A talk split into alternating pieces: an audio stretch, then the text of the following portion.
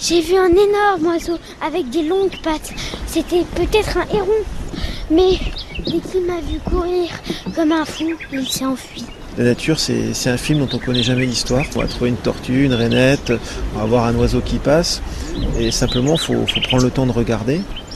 Et c'est c'est ça qui fait, qui fait tout le charme, c'est qu'on ne sait pas. Maxime Briola est photographe et journaliste scientifique. Avec Clément Papalardo, garde au marais du Viguera, il emmène tout notre petit groupe aujourd'hui à la recherche d'un reptile bien présent chez nous en Provence dans les cours d'eau. Alors là, qu'est-ce qu'on cherche sous les branches?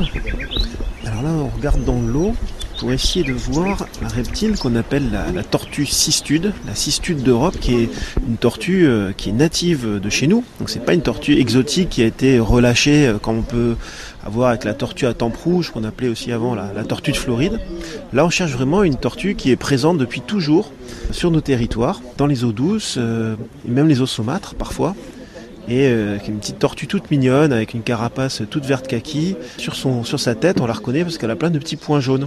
À la Renaissance, c'était une tortue qui était euh, offerte comme un mets, ça se vendait à la demi-douzaine.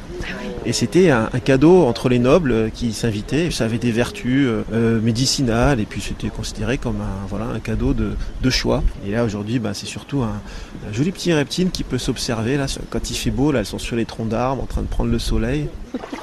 On n'a pas encore trouvé notre tortue, mais en cherchant bien, on tombe sur. Ça, c'est l'écrevisse de Louisiane. Voilà, là, elle paraît noire, mais normalement, elle est toute rouge. Donc elle a rien à faire là, normalement Normalement, elle n'a rien à faire là. Mais elle a été introduite euh, pour le- la, la consommation humaine en, en Europe. Et maintenant, elle s'est installée. Et comme ça fait des dizaines d'années qu'elle est là, en fait, euh, elle s'est, euh, entre guillemets, la nature a retrouvé son équilibre. Et du coup, elle nourrit tous les, tous les oiseaux, tous les prédateurs euh, du marais. Ah, qu'est-ce que c'est? C'est un ragondin. Ça se voit à sa queue. C'est un cousin du castor sûrement.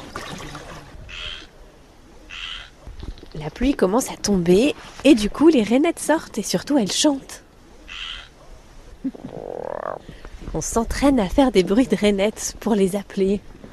Il y a quelque chose qui a sauté. Qu'est-ce que c'est? Ah, si je la vois. Quelle surprise nous réserve encore les marais du Viguera Vous le saurez en suivant nos aventures demain sur France Bleu Provence et dès maintenant sur francebleu.fr.